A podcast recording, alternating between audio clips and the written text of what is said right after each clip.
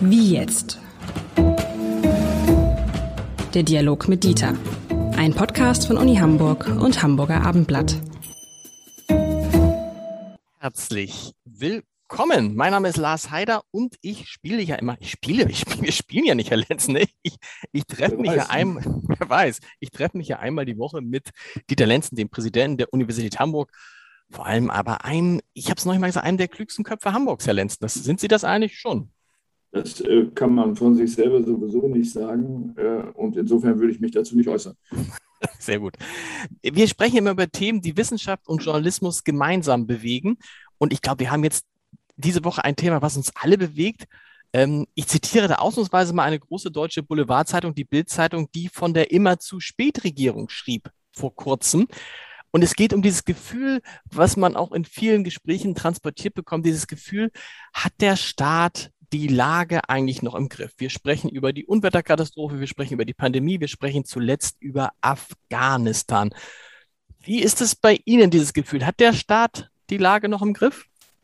Also ich glaube, es ist wichtig, ähm, zunächst mal äh, festzuhalten, dass es nicht darum geht, ob einzelne Politiker die Lage im Griff haben, sondern in der Tat der Staat als Ganzer. Im Moment wird das ja genutzt vor dem Hintergrund äh, der Wahlen äh, einzelne Personen vorzuführen. Das geht völlig an der äh, eigentlichen Problematik vorbei.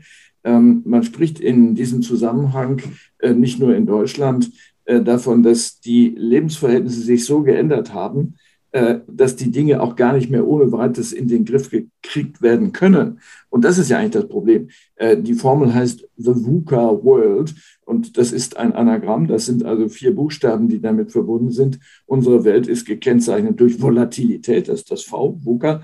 Ähm, also die Dinge sind nicht vorhersagbar. Uncertainty, unsere Sicherheit ist verloren gegangen. Wir haben keine Sicherheit in dem Maße mehr wie vielleicht vor 40 Jahren. Komplexität, das ist der dritte Buchstabe, äh, und Ambiguität. Äh, das heißt, man hat ein nicht klares Verhältnis zu den Dingen. So, und das Entscheidende ist aus meiner Sicht die Frage der Komplexitätssteigerung. Die Dinge sind so komplex geworden, dass einzelne Personen, einzelne Politiker damit völlig überfordert sind, zumal sie in der Regel ja überhaupt keine Spezialisten auf dem Gebiet sind, sondern auf einem, wie soll man sagen, Machtgewinnungs- Wege an die Macht gekommen sind. Und er hat ja mit der Sache nichts zu tun in der Regel. Äh, und man muss natürlich die Frage stellen, funktionieren die Behörden eigentlich noch? Ist das Personal, was da eigentlich verantwortlich ist, dafür zum Beispiel einen Abzug in Afghanistan zu organisieren, ist das vielleicht auch überfordert? Wir müssen uns also über, unterhalten über Komplexität und wie man damit umgeht. Aber wenn wir davon ausgehen, dass das Leben so komplex geworden ist, dass es ein einzelner Mensch schon gar nicht mehr beherrschen kann, eine einzelne Behörde auch nicht und jetzt vielleicht sogar Staaten nicht. Was heißt, das klingt ja, das klingt nach Anarchie, das, da muss man es ja gar nicht erst versuchen. Ähm, wir müssen einen Moment überlegen, wodurch ist das passiert? Ähm, es ist spätestens, aber sicher auch schon ein Stück weit früher passiert durch den Zusammenbruch sozusagen der in zwei Teile geteilten Welt, sprich äh, der kommunistische Osten bis hin zu China seinerzeit, also 89 äh, und ähm, dann der Westen, der eine andere Rolle bekommen hat äh, und wo die einzelnen äh, Gemeinschaften, Nationen genannt, sich neu aufgestellt haben, aber ähm, das äh, einfach haben laufen lassen, was man als Globalisierung bezeichnet. Übrigens auch Europäisierung. Mhm. Ein nicht gut gesteuerter Prozess mit einzelnen Ausnahmen, gemeinsame Währung oder so etwas. Aber insgesamt ist die Globalisierung natürlich etwas, wo die Zahl, ich sage das mal ganz einfach, der Elemente, die wir bedenken müssen, exponentiell gestiegen mhm. ist, weil alles Einfluss hat. Das war vor 100 Jahren nicht so. Das war egal, was in China passierte. Gut, da hat es vielleicht einen, einen Versuch gegeben, sich dort Kolonien zu sichern, aber im Großen und Ganzen kamen die Informationen drei Wochen später an. Also mit anderen Worten, es ist ganz schnell geworden, das Geschehen. Äh, es ist überkomplex, weil es zu viele einzelne Elemente gibt und Beziehungen zwischen den Elementen, die alle bedacht werden müssen. Also eine hohe nicht nur Faktorenkomplexion, also im Sinne der Menge, sondern die haben auch alle verschiedene Verhältnisse zueinander. Und das ist nicht mehr ohne weiteres auseinanderzupuzzeln, vielleicht mit Rechnerhilfe, ähm, die aber natürlich eine Hilfe brauchen in dem Sinne, dass sie nach Normen agieren sollen. Und ähm, wir müssen uns also überlegen, wie gehen wir mit der Globalisierungstatsache um. Drehen wir da ein Stück zurück oder kann man sie doch noch beherrschen? Äh, müssen wir uns die Aufgaben aufteilen? Ähm, es gibt keinen Weltdialog, der funktioniert. Heißt aber dann ja auch, dass wir eigentlich diese Rückkehr zu Nationalismen, dass es genau der falsche Weg ist, ne? um diese Komplexität in einer globalisierten Welt zu beherrschen, in der jedes Problem an jedem Ort der Welt auch ein Problem von uns sein kann, müsste es ja eigentlich größere Einheiten geben, die das gemeinsam angehen. Weil es nützt uns ja, es nützt ja nichts, wenn wir, wenn wir jetzt hier eine tolle, sag mal, wir haben jetzt eine tolle äh, Gesundheitspolitik und äh, alles vernünftig und dann passiert da sowas in, offensichtlich übrigens, das ist interessant, Herr Lenz, ne? Äh, Sie haben ja dann böse Schimpfe gekriegt, äh, als die Universität Hamburg herausgegeben hat, dass ähm, wahrscheinlich das Virus aus einem Labor kommt. Und in der Zwischenzeit muss ich immer schmunzeln, wenn ich dann die ähm, Berichte lese, dass sich das ja offensichtlich verdichtet, dass es aus einem Labor gekommen ist, ne? Ja, so ist es. Äh, mit anderen Worten, es ist nicht egal, was in China passiert genau. oder in Australien oder so. Äh, das ist äh, genau der Punkt. Und, also, und dafür brauchen wir, sehr, wir brauchen dann tatsächlich die große Einheit. Wir brauchen dann letztlich eine, also zumindest müsste es eine funktionierende europäische Regierung, das wäre schon mal das Minimum. Ja, das ist richtig. Ähm, es gibt einen berühmten Soziologen, Norbert Elias, der hat Anfang der 40er Jahre, 1942, ein Buch geschrieben, äh, was sich mit der Frage beschäftigt. Da begann das ja bereits mit der Globalisierung, äh, noch stark bezogen auf, Europa. Übrigens, die Nationalsozialisten hatten dieses gemeinsame Europa als Vorstellung. Die haben das als erste mitgeprägt. In den 20er Jahren gab es das auch schon mal. Äh, und der hat damals gesagt, es war ein jüdischer Autor, ja, das wird passieren äh, diese Globalisierung oder Europäisierung zunächst mal. Aber unterhalb dessen werden Regionalismen entstehen. Die Menschen brauchen in kleinerem Maßstab, äh, brauchen sie Identitäten. Sie brauchen ihre Region, sie brauchen ihre Stadt und das wird wichtiger werden. Und genau das sehen wir jetzt. Das heißt, dieses Zurückkehren teilweise oder Sehnen nach der Nation, äh, nach dem, was uns verbindet, äh, ist ein Produkt dieser Unübersichtlichkeit im globalen Maßstab was ja keine gute Nachricht ist. Das heißt, weil die Welt immer komplexer wird, weil sie immer unübersichtlicher wird, wird ähm, die Sehnsucht nach dieser Einfachheit, die man früher kannte, in regionalen Zusammenhängen größer werden. Das sieht ja, man ja, das sieht man ja vielleicht, das sieht man bei uns ja vielleicht auch schon dann teilweise, man hat es gesehen bei, äh, während der Pandemie, als dann plötzlich die Animositäten zwischen den einzelnen Bundesländern auftraten weil es eben so unübersichtlich war und weil die Gefahr so drohte. Und dann dachte man so, jetzt, jetzt, jetzt schotten wir dieses, dieses, dieses Problem der Abschottung, das uns aber ja null hilft bei den Problemen, die vor uns stehen. Ja, das ist ein extremes Beispiel, aber es ist ein gutes Beispiel, genau. Ähm, die Frage ist die, äh, kriegen wir eine Organisation hin, die beides liefert? Das heißt, auf der einen Seite für die Welt gemeinsame Regeln und das ein bisschen mehr als United Nations, für die äh, Welt also gemeinsame Regeln, gemeinsame Institutionen, äh, zum Beispiel ein Typus von Universität oder von Schulen, wie soll Bildung eigentlich laufen und so weiter. Und auf der anderen Seite aber trotzdem Regionalismen zuzulassen, sodass diese Identifikationsmöglichkeiten nicht zerschossen werden. Das heißt aber auch, dieser Vorwurf an die deutsche Regierung, ihr habt die Lage nicht im Griff, ihr seid immer zu spät dran, das, dafür können die im Zweifel gar nichts, weil es ist nicht beherrschbar. Also man kann da die, die Verantwortlichen in Deutschland zu einem Teil freisprechen. Sie, würden Sie sagen, sie tun ihr Bestes, aber mehr geht halt nicht? Also ich würde es etwas anders formulieren. Ich würde sagen, ja, es ist überkomplex. Dann darf man aber auch nicht so tun, als ob man es im Griff hätte mhm. und die Bevölkerung in Sicherheit wiegen und plötzlich geht es los. Das heißt, wer jetzt antritt, zum Beispiel bei den Wahlen mit Versprechungen, die Dinge in den Griff zu kriegen, äh, sagt schon die Unwahrheit. Es ist einfach zu schwierig, das so ohne weiteres zu machen und vor allen Dingen ohne Experten zu machen. Ich habe ja neulich mal vorgeschlagen zu sagen, lasst uns versuchen, Experten mit in die Entscheidungsprozesse einzubeziehen, nicht in die Beratung. Das ist was anderes. Denn dann sucht man sich immer den Berater, der gerade passt für das, was man sowieso vorhat. Sondern gäbe es eine Möglichkeit, ähm, Experten demokratisch zu legitimieren und zu sagen, eine Regierung, eine künftige Regierung ist verpflichtet, auch Experten als Bestandteil des Entscheidungsprozesses zu sichern. Das kann ja gerne demokratisch abgesichert werden.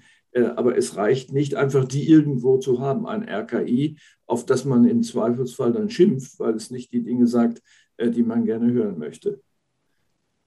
Einer unserer Hörer hat äh, angeregt, ob wir in diesem Podcast, das können wir jetzt vielleicht mal tun, über die Frage sprechen, ob das System, in dem wir leben, eigentlich diesen Herausforderungen noch gewachsen ist. Also ist die Demokratie das adäquate System, um diese von Ihnen eben äh, geschilderten Herausforderungen zu ähm, bewältigen? Und dann kann man natürlich kurz zucken und sagen, naja, was wir in der Pandemie erlebt haben, das hatte ja zum Teil hohes Wort, aber totalitäre Züge. Also wir haben die Pandemie ja auch nur so gut in den Griff bekommen, weil zwischendurch der Staat uns große Freiheiten weggenommen hat. Ist das ein Zeichen dafür, dass äh, angesichts dieser Probleme, die auf uns zukommen, die Demokratie vielleicht Schwächen hat, ähm, die wir in den vergangenen Jahren so gar nicht erkannt haben?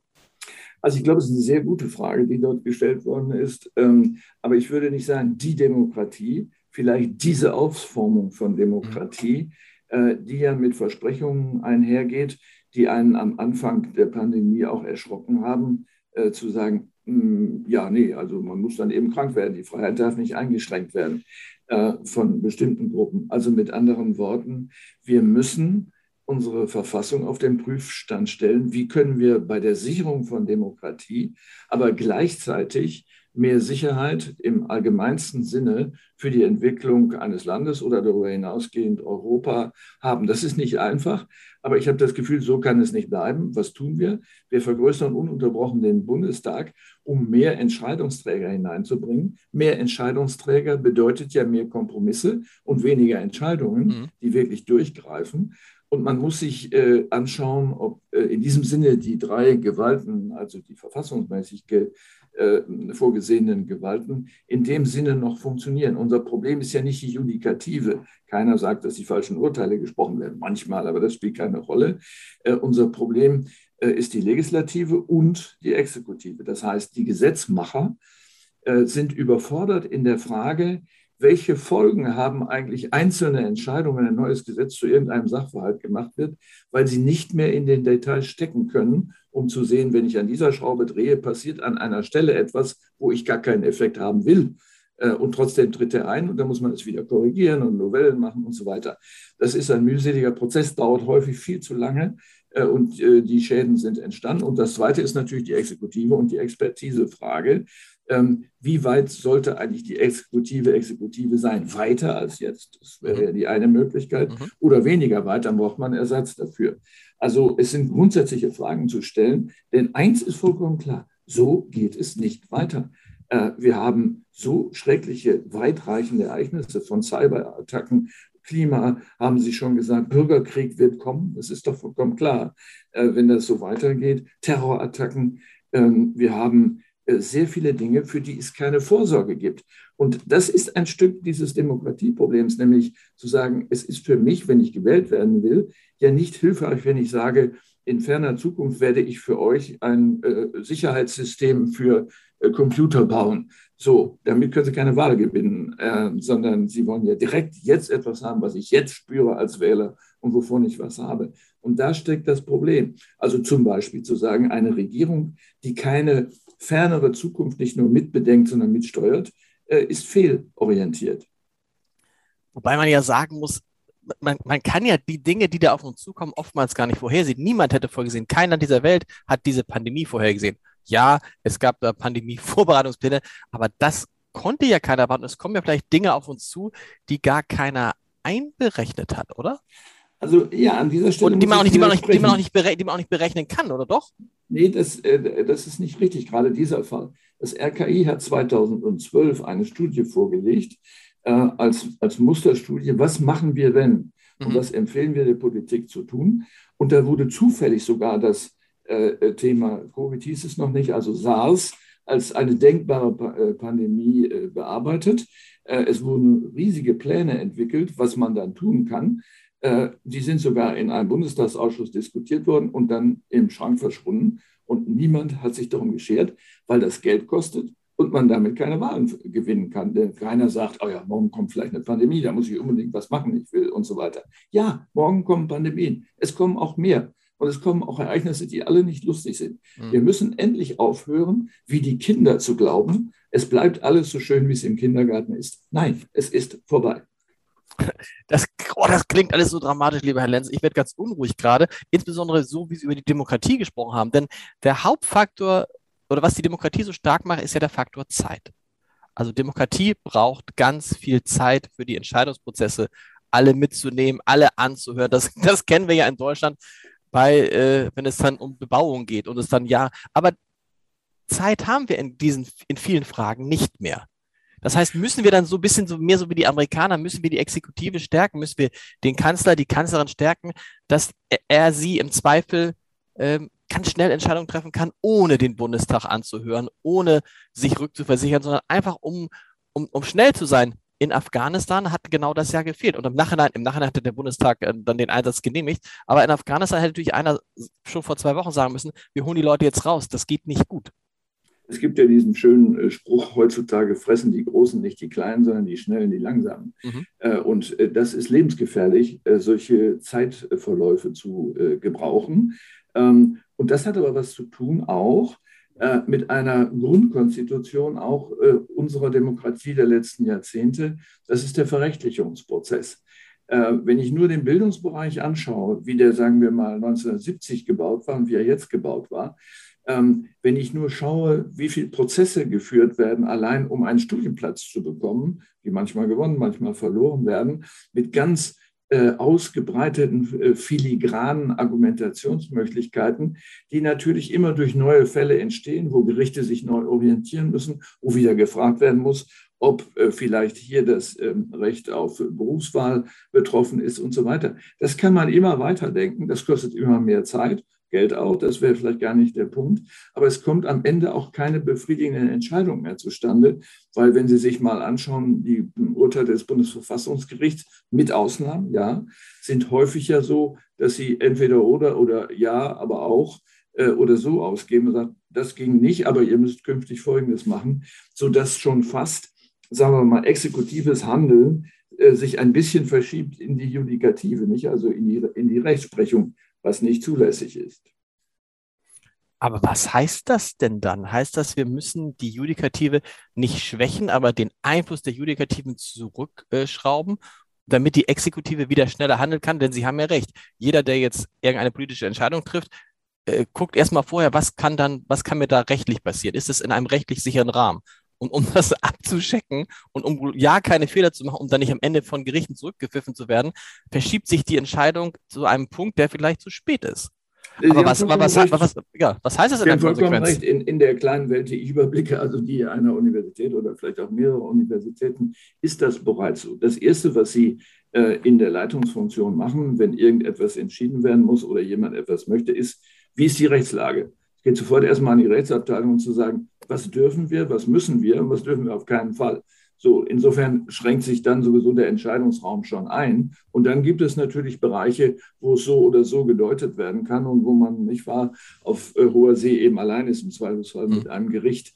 Ähm, das gehört auch zur Komplexitätssteigerung und auch zur Unsicherheit. Sie wissen nicht genau, ob sie das dürfen oder nicht.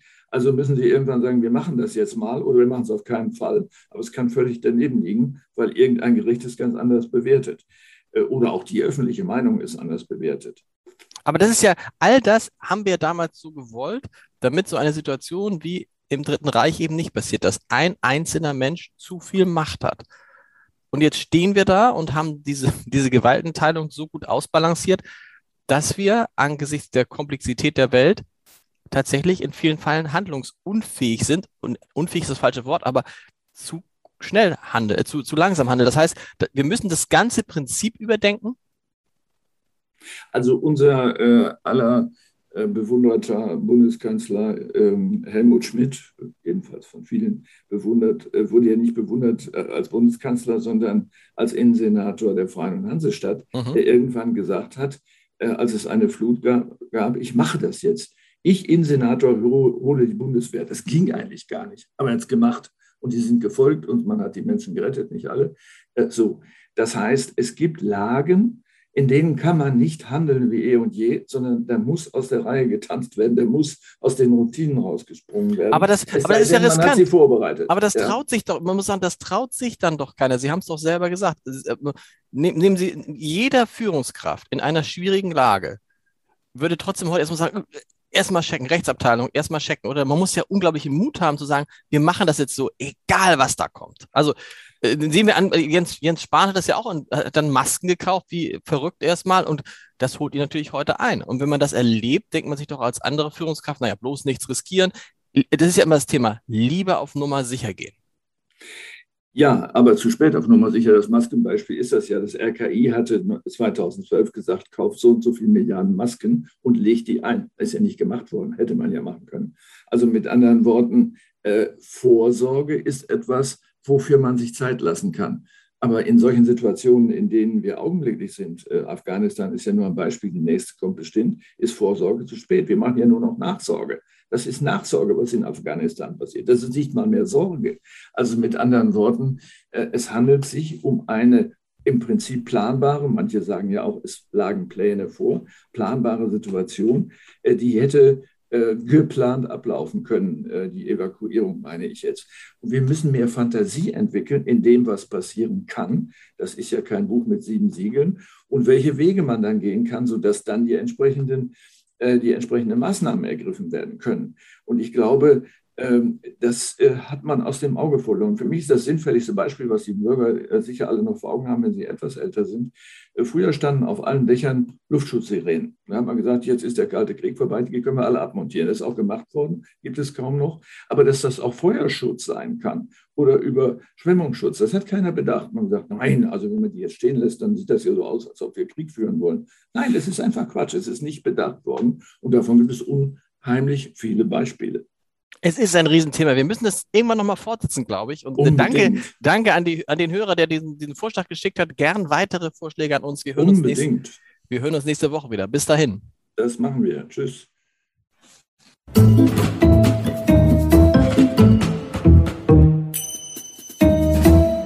Weitere Podcasts vom Hamburger Abendblatt finden Sie auf abendblatt.de slash podcast.